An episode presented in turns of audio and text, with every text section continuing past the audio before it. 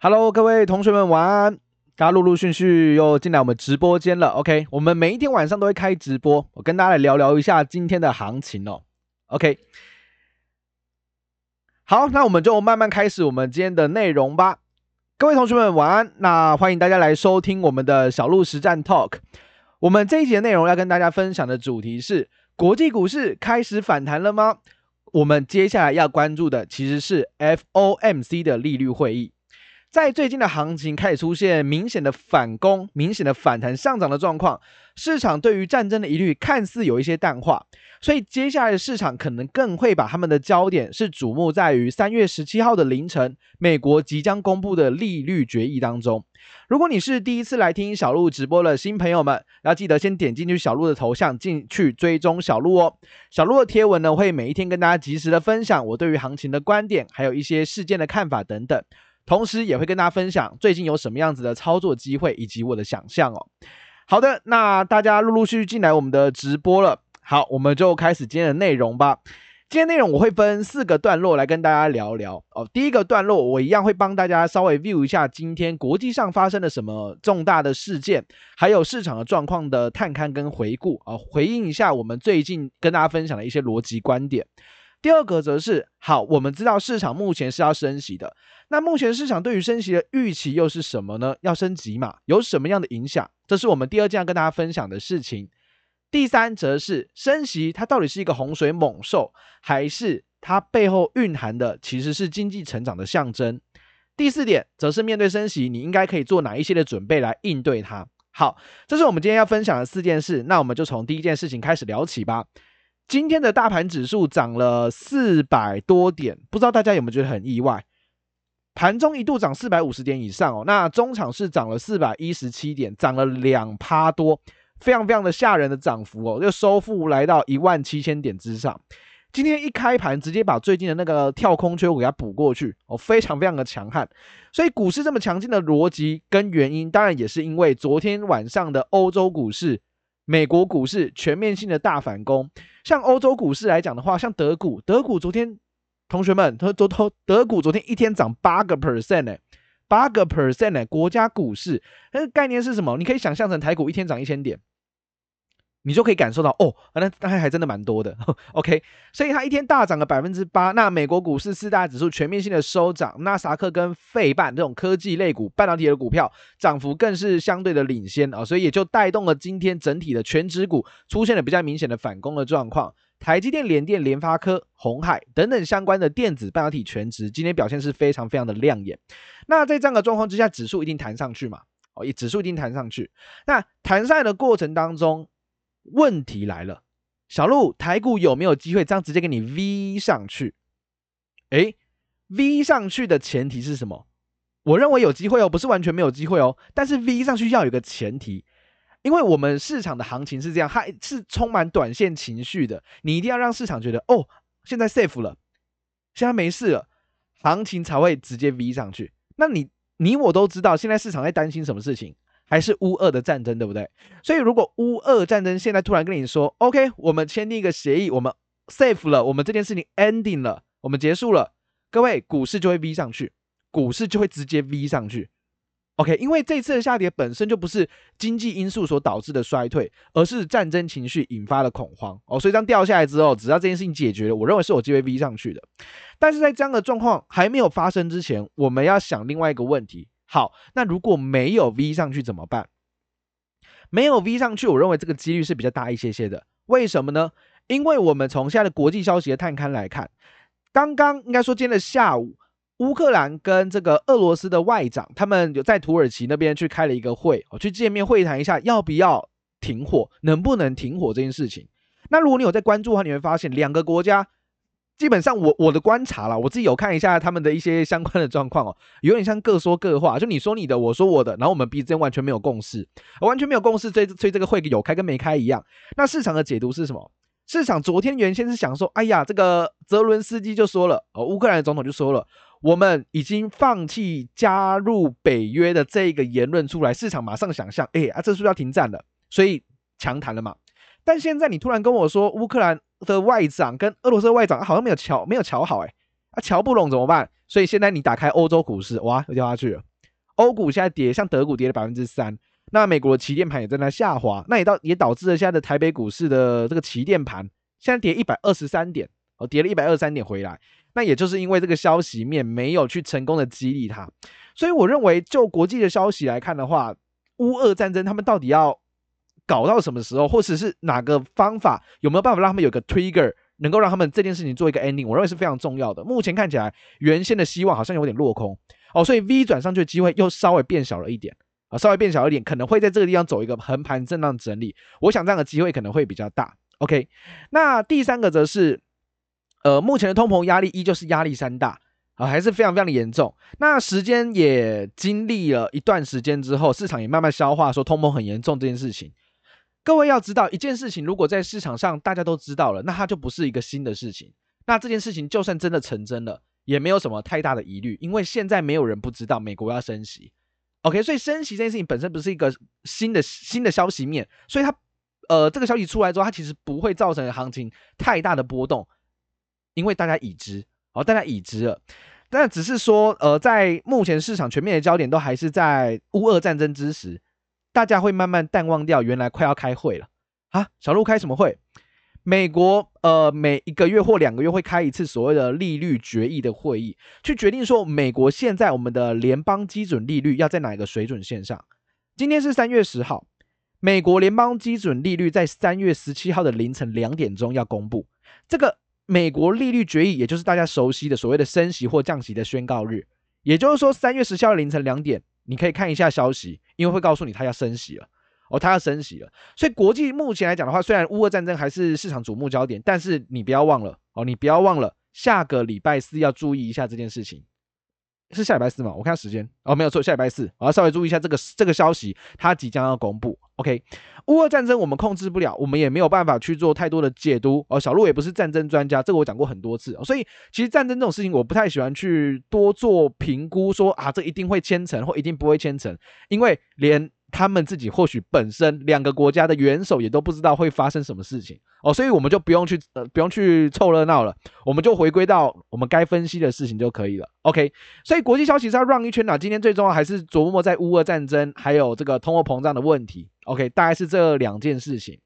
好，那我们回过头来看，那我们最近跟大家报告的一些逻辑，我昨天跟大家讲说，如果你真的想要抄底的话，你是不是要看一个指标叫做乖离率，对吧？我昨天说乖离率，目前来看的话，已经是非常严重的负乖离，随时有机会进行强弹。所以我昨天跟大家讲，如果你真的不知道抄底什么股票的话，你一定要抄什么？你敢买，然后呢又大间的又绩优的那种，你才会真正敢买。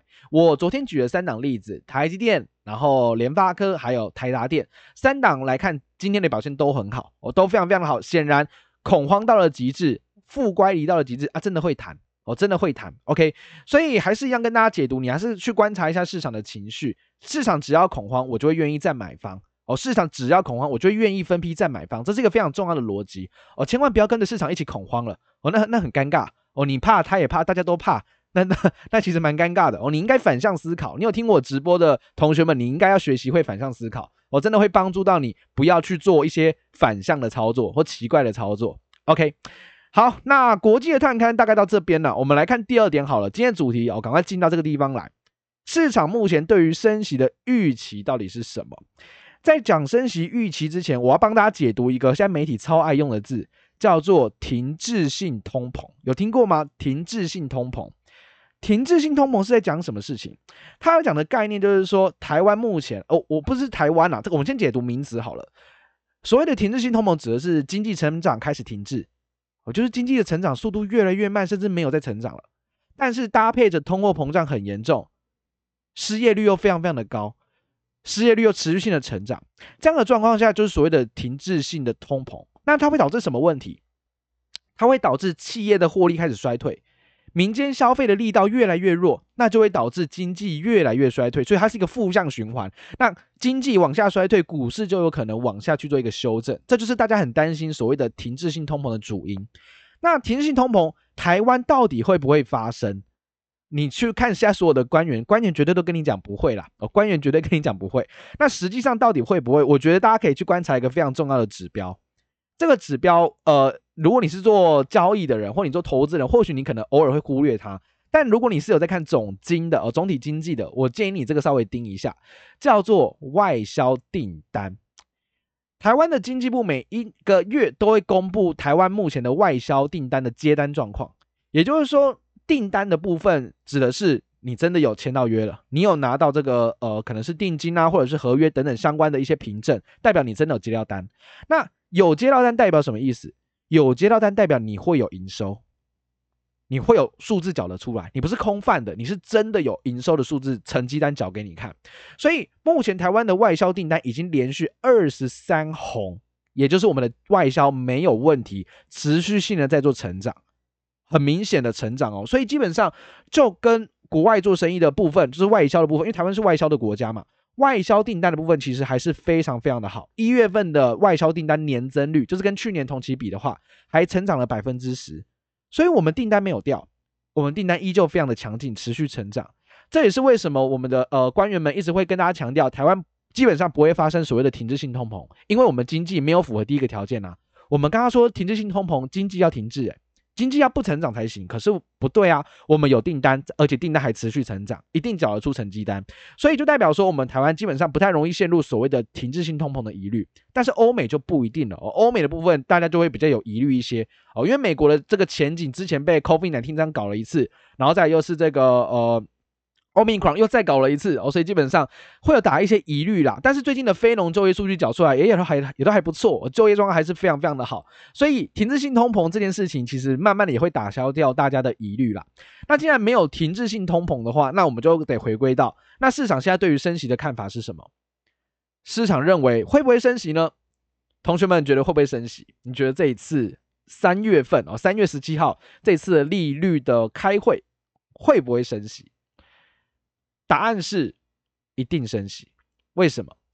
因为呃有一个网站，大家可以去稍微 Google 一下，它是 CME Group，就是这个美国的芝加哥期货交易所所提供的一个呃利率报价哦，就是利率报价。那上面会有所谓的几率点阵图，你可以看到说目前什么样的呃利率水准，在哪一次会议的几率是百分之多少？我、哦、听起来很复杂，没关系，我直接呃报给大家听最清楚哦。根据现在八点三十五分，三月十号的八点三十五分的晚上这个时间点，美国的联邦基准利率图显示，三月十六号，也就是我们的十七号那一天升息一码的几率高达九十八点三个 percent。换句话说，呃，就是保证升息了啦，而且保证升一码，不会升两码，我基本上就是保证升一码。OK，那你会觉得说，哎，小鹿升一码，我知道了。那今年到底升几码？到今年底以前，升息超过六码，也就是升六次哦，一次升一码的话，升六次的机会，现在的时间点看，超过百分之八十。哇，小路升息要升六次哦，对，今年很有可能升息六次。那升息的动作到底是为什么？为什么要升息？这件事情我会问一个问题，你还记得二零二零年疫情刚大爆发的时候，美国做了一件惊天动地的事情，把整个市场吓到歪掉。什么事情？美国当时我记得在二诶三月多吧，他突然宣告了一件事情，真的有也有让也有让我跌破眼镜。我不知道他可以这么做。美国的联准会他一次降息了四码，也就是一次降了四毛，一次降四码，非常非常高的比例，让联邦基准利率就是呃利率的部分往下调，调到接接近零。那代表什么？代表说，哦，我现在利率超低的，我现在利息超低的，我要鼓励企业赶快来借钱呐、赶快去投资。那为什么美国要做这种事情？因为他知道疫情来了会让经济大衰退，所以赶快把这个利率水准往下降。拜托你赶快来，我现在不收你利息，你赶快来跟我借。所以你想想看哦，什么样的状况下可以去可以去执行降息动作，或者是要去执行降息的动作？很简单，经济不好，经济要衰退了，是吧？那当时美国的市场怎么反应的？一般人会想说：“哎，升息呃降息耶，这个不是市场的资金更加活络，股票应该大涨吗？”结果并不并不是。当时宣布完这个消息之后，美国的期货电子盘当天依然砍到跌停板，也就是熔断。啊，小路，可是降息市场活水这么多啊，怎么还会跌停板？原因很简单，因为市场在想：哇嘞啊，美国到底是得了多严重的病，需要需要一次吃这么猛烈的药？对吧？哎，这个一次降四级，呃，是嘛，很猛哎，吃了这么猛的药，原因是因为它市场担心它是不是病入膏肓了？哦，所以才会这样子。反向过来去思考，OK，我们现在不一样，我们不是降息，我们要升息。好，那回过来，你相反去思考，我们凭什么升息？回到我第三个跟大家分享的点，升息到底是一个洪水猛兽，还是经济成长的象征？实际上，我们跟刚刚去做对比，二零二零年疫情崩盘，美国突然降息四嘛，显示经济衰退。那升息相反过来，它就其实就是一个经济成长的象征。只是很多人或者是我们的媒体们很容易去塑造一个哇，升息很恐慌，升息好恐怖哦，升息会让投资人把资金从市场抽走，抽回到银行去做定存，去做活存，看起来非常非常的可怕。但实际上，我想要跟大家分享的是，升息的背景实际上就是经济成长的一个背景。经济没有成长，我降息都来不及了，我怎么可能敢去升息呢？所以升息它其实是一个经济成长非常非常铁铮铮的事实，哦，非常铁铮铮的事实。所以我要提醒大家的是，不要被呃媒体带了风向，你还是要有自己独立判断的能力。从逻辑上面来做推估，其实升息的逻辑就会建立在你真的有在经济成长啊，哦，你不是经济可能非常的衰退啊，非常的疲弱，你还去升息啊，不可能的事情。OK，所以我们既然知道了那是经济好的状况，我们再来研究一下升息的这个背景好了。升息，如果你有经历过升息的这个呃时代的话，你会发现升息它不是一次性的动作。什么意思？它不会升完一次然后就结束了，不会哦，不会，历史上没有这样的状况。升息它都会是一个 cycle，是一个循环。比如说一次升个三年，就这三年来都是利率一直往上调，一直往上调，一直逐步往上调的状况。或者是一路往下调，一路往下调，所以它是一个循环，它不会是一个一次性动作。那根据美国的这个历史来看呢、啊，小洛研究了一下，美国只要每一次展开升息的循环，多半都会维持三到四年。最近两次比较 long term，也就是比较呃维持的升息循环是在二零零三到二零零七，还有二零一六到二零一九。我这三到四年的时间，基本上都是采取一个升息的状况。所以如果我们这一次真的开始升息了，我相信也不会只升一码。也不会只升一年，它会是升一个三到四年的周期。所以就目前来看的话，今年会升息六嘛，对不对？明年还会继续升，明年还会继续升息。所以升息的背景你一定要准备好，因为你要知道，这可能是未来你到一到两年，甚至两到三年的投资的大环境背景就长这样子。那升息来讲的话，当然我不可讳言的，升息短线上确实会让一些比较大资金的投资人，他的资金可能真的会从市场去撤离。为什么呢？原因很简单。因为你要去思考，大资金的人其实非常害怕风险，真的，他们非常非常害怕风险。所以，如果你对风险有概念的话，大家知道那种公债啊，政府发的公债啊，或者是一些这种国家级的公债，大部分都被谁买走？大家知道吗？就是这样子的一个投资型的产品，大部分都是被某一个机构或某一种法人全部吃光光。那个人就是寿险业者。为什么嘞？啊，寿险业者他满手都是钱，他又不想冒太大风险，他因为资金部位大的时候，风控这真的很重要，所以他们宁愿你给他个两趴利息，呃，二点五趴利息，他就很开心了，所以他就愿意去投资所谓的这种公债，所以每一次这种公债发行出来，寿险业者都会扫光光，哦、都被他们买走了，我、一般的人基本上是买不到。那反观我们目前如果真的要升息，那银行啊，或者是你去定存的利率真的往上调整了，那那些真的很大型资金的人，他会不会去思考？嗯，那如果我现在去定存，无风险可以给我美元的话，可能给我两趴，呃，二点五趴，呃，三趴，我会不会真的就放弃去投资股票，反而直接把钱放在这里领个三趴，我就很开心了？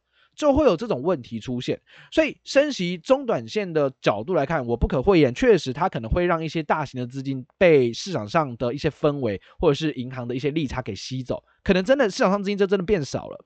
但我们要回归到另外一个方向是。中长期它依旧要反映的是经济的成长，所以升息这件事情，我的解读一直都是短空长多，短空长多的解读。那根据美国的这个历史的 K 线来看，也都是一样，每一次升息前多少会有一点压抑行情，那压抑完了之后，就是展开下一波大多头的行情机会。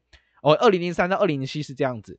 二零一六到二零一九这两次的升息循环都是长这个样子，所以我倒是呃希望大家可以在认识升息之前，不要过度的去给它污名化了，会觉得好像媒体都说升息好像会会崩盘一样哦，其实并不会啦，哦，其实并不会，这个并不是因为升息导致的崩盘哦，哦，只是短线上多少有一些影响而已，OK 吗？所以我认为升息它是经济成长象征，而非洪水洪水猛兽，哦，不要过度的解读了。那么我们已经了解完了升息的这些事情之后，那我们要回到最后一件事情，也是我今天的最后一个 topic，最后一个主题跟大家聊。那面对升息，你要干嘛？你可以做哪一些准备？很重要哦。嗯，升息大家当然都知道，其实是为了抑制严重的通货膨胀嘛。那通货膨胀在亚洲这么严重，大家会发现，哎，最近什么东西都在涨，真的什么东西都在涨哦。你想得到的、想不到的，全都在涨。在这样的状况之下，升息势在必行。那你必须想办法在升息环境当中去抵抗严重的通货膨胀。所以这里我会给大家三个建议，我会给大家三个建议。那第一个则是升息期间，其实股市的震荡会非常的剧烈。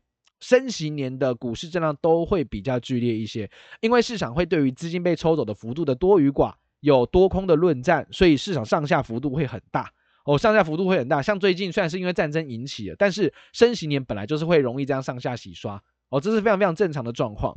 那在这种升息期间里面，你可以做什么事情？请你善用震荡，哦，请你善用震荡的行情去分批布局产业的绩优股。分批布局产业绩优股什么意思？像我最近在我的同学会的这个贴文里面，我跟大家公开示范说，我去抄底台积电。那为什么要去抄底台积电？因为我认为这个地方行情它一定是一个大区间洗刷，它不会走大空，它也不会走大多，那就是一个上下洗刷盘。上下洗刷盘的状况之下，那我当然要利用震荡来到相对低点的位置去卡位一下。那拉起来的时候去做一下分批的减码，然后掉下来的时候再分批的加码哦，所以就是利用一个分批的加减码来去操作产业的绩优股。那怎么去做分批？你可以用很多的方法。第一个，你可以用技术指标辅助你；第二个，你可以用估值的方式辅助辅助你。例如，可能你算出一档个股，呃，二十五倍本一比的位置在哪里？那你就二十四倍也买一点。二十三倍本一比的位置也买一点，和，二十二倍也买一点。你利用基本面的这个评价去做分批布局也是一个方法。那我刚刚强调的，呃，这个技术分析、技术指标也是可以辅助你的去做分批的卡位。我认为这是一个你在今年度要做的事情。分批的绩优股，像台电就是一个例子。OK，台积电，好，这第一个你要做的事情。第二个，小路，可是我觉得操作产业绩优股好像也会比较害怕，比较抖一点呢。那怎么办呢？好。你的个性如果比较保守一点的话，也没有关系，我觉得这也是很好的。那你可以去做什么？你可以去做投资那些银行占比比例比较高的金控跟银行股。你有听我长期的 talk 直播的话，你应该知道，我说今年升息年，请大家手上一定要有银行类的股票，一定要银行类的股票。或许你会觉得，哎，小路，我要去做短线的呢，我要做波段的，我干嘛去拿银行股？嗯，银行股在一月份的时候，其实有飙出一段神鬼奇航的涨幅，让大家吓到。我不知道你有没有吓到哦？因为一月十一号的时候，台中银行快要亮灯涨停板，高雄银行亮灯涨停板，其实跌破了蛮多人的眼镜。没想到银行股可以这样做。那我要提醒大家的是，银行股在今年度不要小看它了。或许你今年度只要投资银行股，它就可以有比较显著，甚至是相对显著打败指数报酬的机会。哎，真的是这样子哦，因为我们去观察历史哦，每一次只要升息的状况开始的时候，银行类股的 EPS 都会大幅度往上拉，不论是台股，不论是美股都一样，EPS 都会大幅度往上拉，然后 EPS 就会跟着一起动嘛，跟着一起动，股价就会跟着一起反映获利能力。所以在这样的状况之下，这一类型的股票，我认为今年都不论你何时，你都应该要持有它。你都应该持有它。那小路，我应该用什么样的心态去买？你就用什么？你就用零股利买定存股那个角度去买，你就比较不会怕了，对吧？因为现在行情很震荡，我知道你可能比较怕。那你其实你可以用领殖利率啊，例如某某金哦，什么什么金或什么什么银，它的殖利率很高，五趴以上，六趴以上。那这样的股票，你就可以先用领殖利率的角度去进场投资，或许今年可以带给你一个神鬼奇航的价差，你无法想象到的价差空间。这是我认为。蛮有机会的，我在今年度你一定要准备好这件事情。你说啊，小路我会担心，那你就布局一点点的资金哦，多多少少拿一点银行类的股票，我相信是在这个大环境之下非常有效的。第三个也是最后一个，根据历史来看，呃，原物料以及基础建设相关类的股票表现都是比较好的。什么叫做原物料的股票？原物料就包含可能像塑化、像钢铁啊这类型，就是所谓的原物料的股票。那原物料的股票为什么他们的表现在历史来看都会在升息阶段表现是是比较好的？原因很简单，因为每一次都在这种升息循环的过程当中，都会伴随着什么？因为经济好，啊所以政府会做基础建设，政府就会去做基础建设，所以通常会做这件事情。第二个是利率调升的状况之下，这些原物料的族群本身就会受惠。哦，本身就会受惠涨价，所以在这样的逻辑之下，原物料的个股，不论是塑化或钢铁，我认为都 OK。那其实如果是塑化刚刚跟钢铁哦，两个要我去选呢，我会比较喜欢钢铁，原因是钢铁股，我不知道大家有没有发现哦。嗯、我请大家等一下听完我的直播之后，你可以去看那个外销订单啊。我这里也跟大家报告，如果你没有想要去看也没关系，我直接口述给你听哦。一月份的外销订单，我们刚刚是不是跟大家讲成长了十一趴，就是双位数的成长，对不对？成长幅度最高的就是订单啊，收的最多的，跟去年相比哦，收到最多的，成长率最高的哪一个族群？就是钢铁股。基本金属的货品年增率三十六点一趴，也就是说，钢铁股它不只是想象说，哎呀，这个可能会受惠到升息，实际上它现在满手的订单，它订单的成长幅度非常非常的大，是台股目前的第一名，成长幅度来讲。所以，如果原物料你要我选的话，我会认为你可以多看钢铁股，而且钢铁股目前都还在底部。他们不是在右上角极端涨到天上的股票，都不是，而是在相对右下角、相对底部的位置。我认为钢铁股今年你可以多留意哦，也是一样，它在这个升级循环里面表现的都会比大盘指数来得更好。第二个叫基础建设，我们在之前有一集，应该说两集，在讲钢铁人的时候，我们提到了美国、中国、欧盟跟印度四大国际大型经济体都要做基础建设。也是伴随着是升息的循环嘛，升息的大环境本来就会做基础建设。那基础建设里面最直接的产业，当然就是钢筋水泥嘛。那当然钢铁的部分跟原物料其实有点重叠，所以我会认为这样 view 下来，如果要我选，我会选择报钢铁股。钢铁股在这段时间的表现也会是相对大盘比较好的，历史来看都是如此。当然不代表每一年都会完全复制，但我们可以根据历史的统计数据帮我们见往知来。这是我非常相信历史，也会去借鉴历史，同时也会利用统计学相关的数据来辅助我的投资跟操作一个主要的逻辑啊，大概是长这样子。OK，所以我快速的帮大家统整一下我今天的讲的内容讲了些什么事情哦。第一个。我帮大家快速回顾了一下我们今天发生的一些国际消息。乌克兰跟俄罗斯的外长进行了停火谈判，看起来是各说各话，我们没有任何的结论哦，所以这个会又这样莫名其妙散掉了哦。这是第一个。那再来，我们在国际消息部分呢，也讲到了市场还在聚焦乌俄战争，但实际上你要开始聚焦下个礼拜四的 FOMC 美国的利率决议这个会议，我跟大家开始进行升息了。第二个跟大家报告的是，目前市场上升息的预期依旧是三月份会升息一码。今年度结束以前要升息六码，台湾会不会有停滞性通膨的危机？我认为不会，因为外销订单的成长幅度依旧非常的吓人，所以我们的经济依旧持续性的成长。对于停滞通膨的问题，基本上是比较没有疑虑的。所以我认为预期来讲的话，还是升息循环将展开。第三，升息到底是洪水猛兽还是经济成长象征？我认为是经济成长的象征。回顾的是疫情崩盘时，市场为什么要疯狂降息？你就可以马上类比过来，所以现在是因为经济好才要疯狂升息，逻辑建立在这个地方。第四，升息你可以做哪些准备？第一，利用大幅震荡承接绩优股；第二，投资银行占比类银行占比比较高的金控股或者是银行股；第三，投资原物料跟基础建设相关的股票，也就是所谓的钢铁股。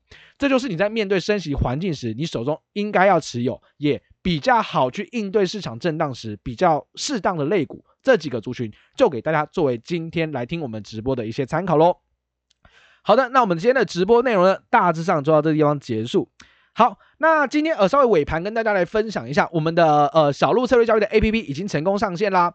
有兴趣的朋友们，我可以赶快去点击一下小鹿的贴文，下方有 APP 的那个下载链接哦。你用手机点进去就可以到下载页去下载一下我们的 APP，体验一下我们 APP 的使用哦。基本上大家可以去使用看看，我觉得还蛮好玩的，还蛮实用的。OK，好，那我们今天的直播内容呢，就讲到这个地方结束啦。希望今天内容对大家有帮助。OK，那我现在看一下国际股市的状况哦，哎，还是继续震荡，还是继续震荡，那就继续看下去吧。我看今天晚上美股的表现，那台股明天能不能扛得住现在欧股的震荡，继续往上 V？